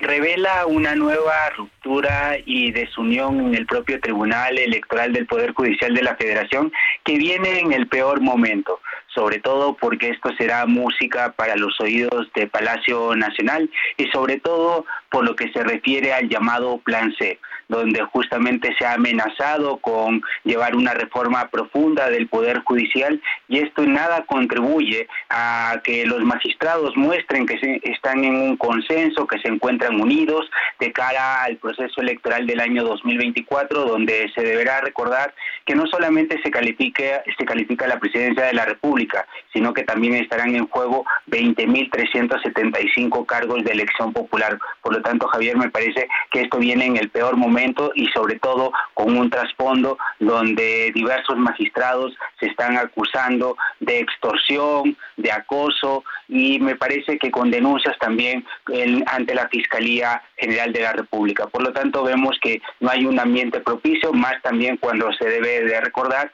que solamente hay cinco de las siete magistraturas que integran ese tribunal, quedando dos pendientes y esto les da argumentos una vez más a los senadores para que no cumplan con su obligación constitucional de nombrar a dos magistrados. A ver, este, no, pues tiene como 20 vericuetos esto, ¿no? A ver, eh, ¿por qué ahora, por cierto, lo encuentras como el por qué ahora y por qué está este desplante tan marcado de tres magistrados desayunando, creo que en un VIP, hazme favor, ahí y con todo y foto para que se viera? ¿Por qué todo esto? ¿Qué, qué, qué, ¿De qué se trata? Eh? Mira, mi querido Javier, bueno, fuera que fuera en un VIPS, fue más bien en San Angelín, en una zona más acomodada. Simplemente también comentarte, Javier, que esto viene antecedido por justamente una denuncia de un acoso y extorsión al magistrado Felipe de la Mata, y donde se acusa que el actual presidente del tribunal, Reyes Rodríguez Mondragón, y el magistrado saliente José Luis Vargas Valdés, lo han acusado y han generado presiones para que renuncie a a su magistratura. Eh, ante esto, pues el propio magistrado Felipe de la Mata pues ha presentado denuncias según trascendidos en la prensa y que falta que sean confirmados también por él que ha denunciado al magistrado Reyes Rodríguez Mondragón. Y ante esto se ha generado una rebelión muy parecida a lo que ocurrió en agosto de 2021 donde recordarás que se destituyó, se removió del cargo a José Luis Vargas Valdés en aquella ocasión como presidente del tribunal y también habrá que recordar que esto no es nuevo en la historia del tribunal, sino si vamos a su historia aún más atrás, en marzo del 2019 también se provocó la renuncia y la remoción de la magistrada Janine Otalora. Entonces me parece que esto simplemente genera pues simplemente un cambio en el poder. Habrá que recordar que derecho y poder son parte de una misma moneda, como decía Norberto Bobbio, y lamentablemente ante un proceso electoral tan disputado, pues el derecho debemos de recordar que es la legitimidad del poder.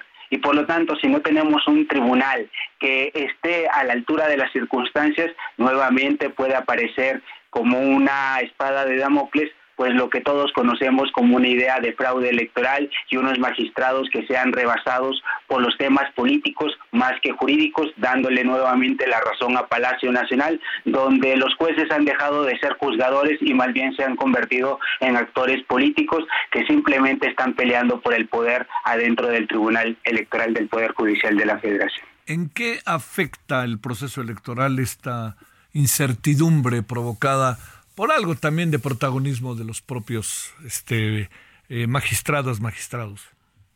Mira, Javier, en lo que afectará es en los temas administrativos, también en los temas donde tendrá que haber un consenso entre los magistrados a partir de cómo juzgará las nuevas reglas, por ejemplo, los temas de los procesos internos, recordando que hay procesos de fiscalización en curso, podemos tener criterios diferenciados y donde un voto marcará la diferencia, recordando también que la calificación de la elección presidencial ante un tribunal incompleto, pues tendrá que ser eh, completada en su momento con dos magistrados decanos de las salas regionales si el Senado de la República decide no cubrir estas vacantes. Entonces, me parece que esto en nada abona al, a este clima que debe dar de serenidad y de confianza en la autoridad electoral y regresamos de nuevo al pecado original de nuestro sistema electoral, la feria de las desconfianzas, donde más bien los magistrados estarán juzgando por consigna y no por convicciones, porque si existen estos eh, conflictos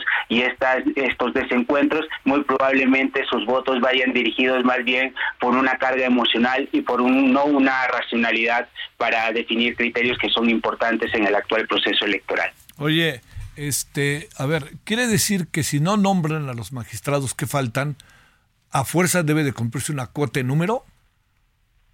Mira, lo que ocurre es que para que se pueda calificar la elección de presidente de la República, al menos se requieren cinco magistrados, pero también por un tema de legitimidad, pues la propia ley orgánica establece que se podrán cubrir esas vacantes con dos magistrados decanos. Por lo tanto, lo que se espera que se recurra a este proceso para que no sean cinco magistrados simplemente los que califiquen la elección presidencial, sino que sea el tribunal en pleno, esto es, con la totalidad de su integración. Entonces estamos ante un escenario también donde podremos tener magistrados o magistradas que suplan vacantes, pero que no han sido elegidos por el proceso que establece la propia Constitución a través de la propuesta de la Suprema Corte y la elección por parte del Senado de la República. Por lo tanto, imagínate, Javier, que ante un escenario de una posible nulidad nos encontremos con un tribunal que no esté cubierto en su totalidad y por lo tanto vendrán los señalamientos donde se dirá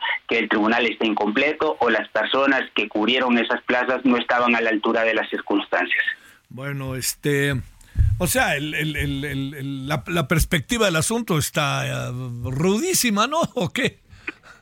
Efectivamente, el tiempo, el pronóstico del tiempo en el Tribunal Electoral parece nublado, con chubascos, y sobre todo para el magistrado Reyes Rodríguez Mondragón, recordando que el día de mañana puede suceder su destitución, su remoción, porque este es un anuncio de guerra por parte de las tres magistraturas también que eh, no asistieron a su informe de labores. Por lo tanto, puede haber otro escenario como el de agosto del 2021, donde al inicio de la sesión de, pública de la Sala Superior, los tres magistrados pidan la destitución y la remoción del magistrado Reyes Rodríguez Mondragón, recordando una vez más que estamos eh, de cara al proceso 2024 con el mayor número de cargos, con 98 millones de personas con derecho a voto y por lo tanto nada bueno dará este mensaje y por lo tanto pues también tendremos a un presidente López Obrador que no perderá la oportunidad para decir una vez más, no me digan que la ley es la ley y es necesario que los jueces y magistrados sean elegidos por el voto popular porque ni ellos mismos se ponen de acuerdo. Bueno, este pues sí, ya. Negros nubarrones, como bien dices, y a estas alturas Eh, ¿Qué puede andar de fondo para cerrar, en breve si se puede, Jorge, esta actitud de tan protagónica de los de algunos magistrados? No así, por cierto, de la magistrada Janine Otálora, ¿no? Sí, me parece que es un despropósito porque le están faltando el respeto a la institución y a la constitucionalidad y a la legalidad que ellos mismos solicitan a los partidos políticos y a todos los actores que participan en el actual proceso electoral, lo cual te demuestra que muchas veces la fuerza o la ambición y el poder obnubilan no solamente a Samuel García, sino también a los magistrados y magistradas integrantes del Tribunal Electoral del Poder Judicial de la Federación. Un saludo, Jorge Aljovín, consultor, analista político. Gracias, Jorge. Buenas noches. Te envío un muy fuerte abrazo, mi querido Javier. Eh, 2044 en hora del centro. Sus comentarios y opiniones son muy importantes. Escribe a Javier Solórzano en el WhatsApp 5574 501326. Solórzano, el referente informativo.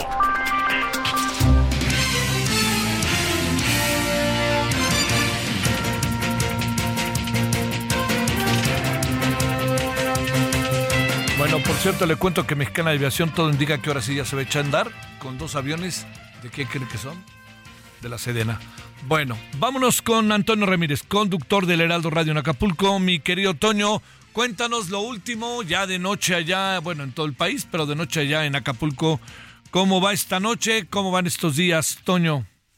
Javier, qué gusto saludarte. Aproximadamente a las 7, 7, 10 de la noche hubo un apagón que tardó como 5, 10 minutos aproximadamente. Después de esto, eh, pues eh, tardaron en regresar la telefonía y, de a poco fue recuperándose los servicios. La verdad es que fueron minutos que nos hicieron evocar ese 30 de octubre de terror y, y, la plática era así de, ¿y ahora? ¿Y ahora? ¿Y ahora? Por un segundo, la verdad es que todos regresamos a, a esa noche y lo primero que pensamos, el Internet, las benditas redes sociales. La verdad es que fueron eh, por minutos de, de, de terror, nos hizo evocar esa noche, híjole de verdad que llama, llama mucho la atención cómo estamos de forma indirecta, pues ya cuando hay un tipo de un corto de electricidad o alguna situación de este tipo, sí nos, no, nos pega en la parte emocional de nueva cuenta, Javier. Pero bueno, cosa curiosa, solamente. Tardaron en regresar como 40 minutos eh, eh, el WhatsApp y las redes sociales, incluso no había señal de telefonía, pero afortunadamente todo fue muy rápido y constante. Afortunadamente ya está todo en este momento, todo en orden en el puerto de Acapulco después de este apagón que, que, nos hizo temblar a más de uno, Javier. ¿Qué ha pasado?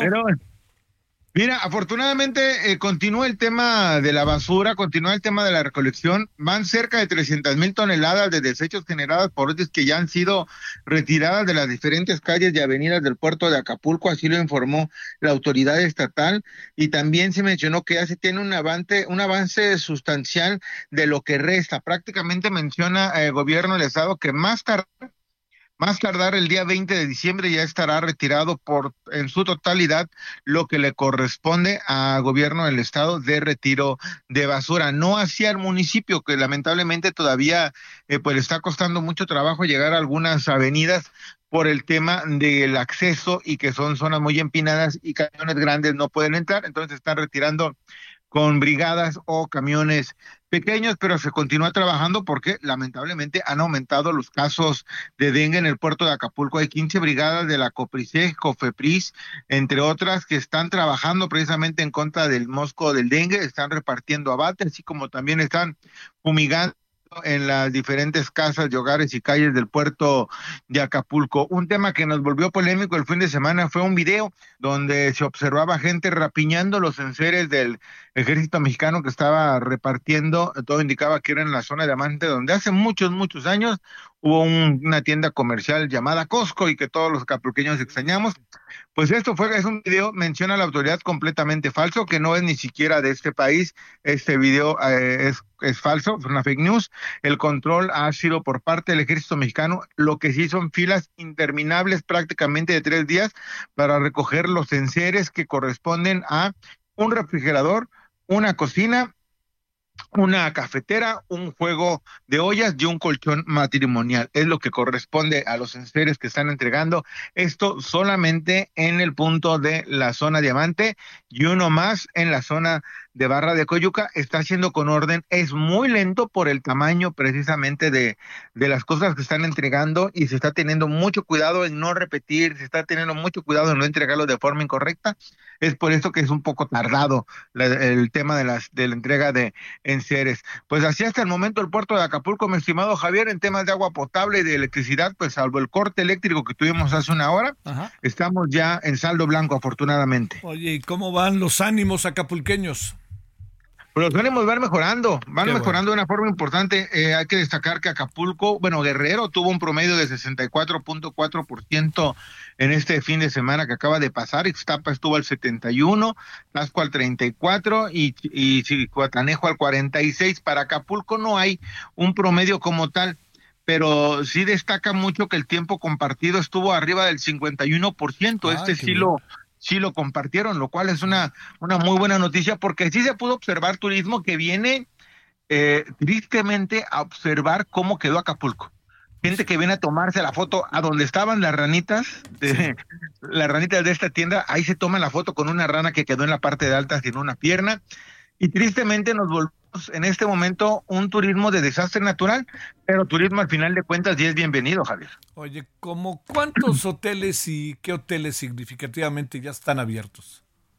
Hay en este momento abiertos 51 hoteles, son 51 hoteles los que están abiertos, todos son de tres estrellas, eh, sobre todo en la zona de Caleta y en la zona de la Condesa. Son hoteles, te repito, de tres estrellas, no hay hoteles todavía importantes que le podamos decir que están trabajando en este momento. La mayoría de ellos son solamente con ventilador, son 550 habitaciones, si no me equivoco, que tienen en este momento solamente aire acondicionado. La verdad es que sí, se está trabajando, pero hay todavía en este sentido mucho que trabajar, Javier, en el tema de hotelería. Sí, oye, este restaurantes Restaurantes también, en la, sobre todo taquerías. Hay que recordar que lamentablemente en los últimos años Acapulco se volvió un destino de taquería, sino de restaurante en la costera Miguel Alemán. Pero ahí van, abrió el Siroco el pasado fin de vi semana. Que, de, una a diez, ¿no? Sí, ya está abriendo el Siroco, que es, digamos, uno de los hoteles de, de cinco estrellas o de gran nivel que están abiertos en este momento. Fuera de ahí son muy, muy pocos, pero esperemos que ya para el día, por la próxima semana, ya a nada de la de las fechas de sembrinas, pues ya empiezan a abrir de a poquito. Pero el Siroco fue el primero que abrió ya con bombo y platillo. ¿Y irá gente o no? ¿Tú qué dices? Yo creo que sí, ¿no? Sí va. Sí. Sí, sí va. Eh, tengo que reconocer algo. Yo soy un asiduo visitante de este restaurante porque me encanta la paella. Sí, yo también eh, voy mucho cuando voy.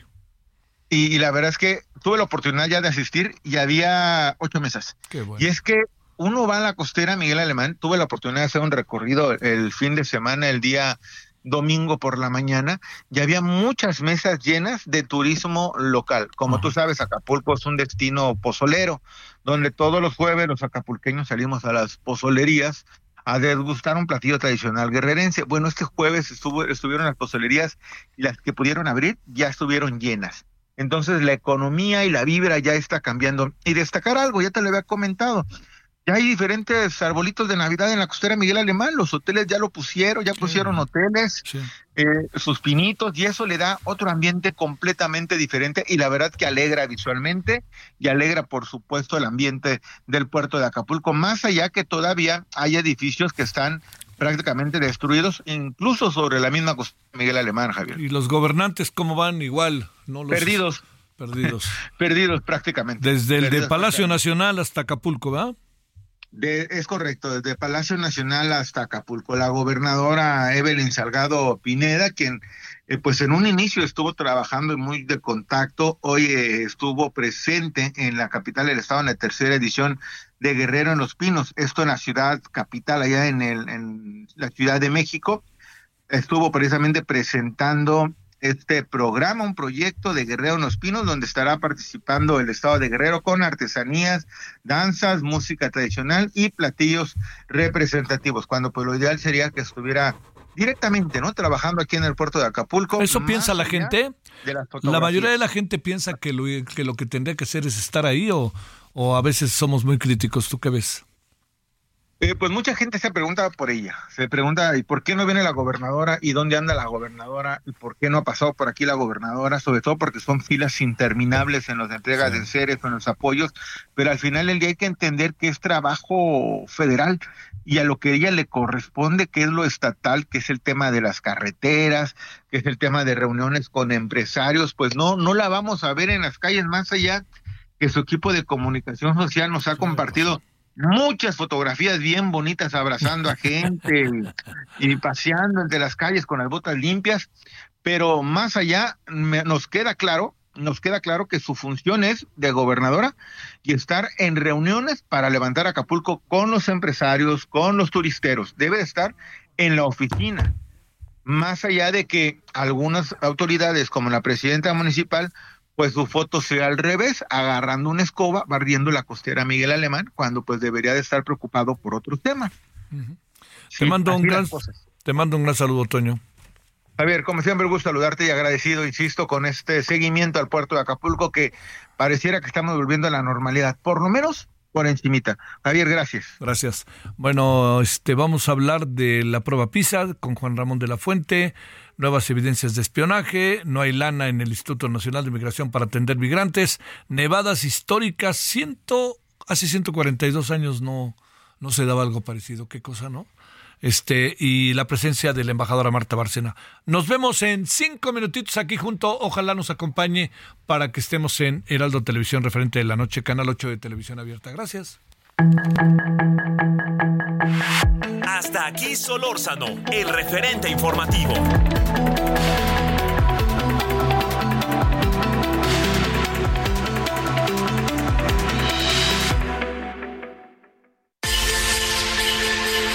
Escucha la H, Heraldo Radio.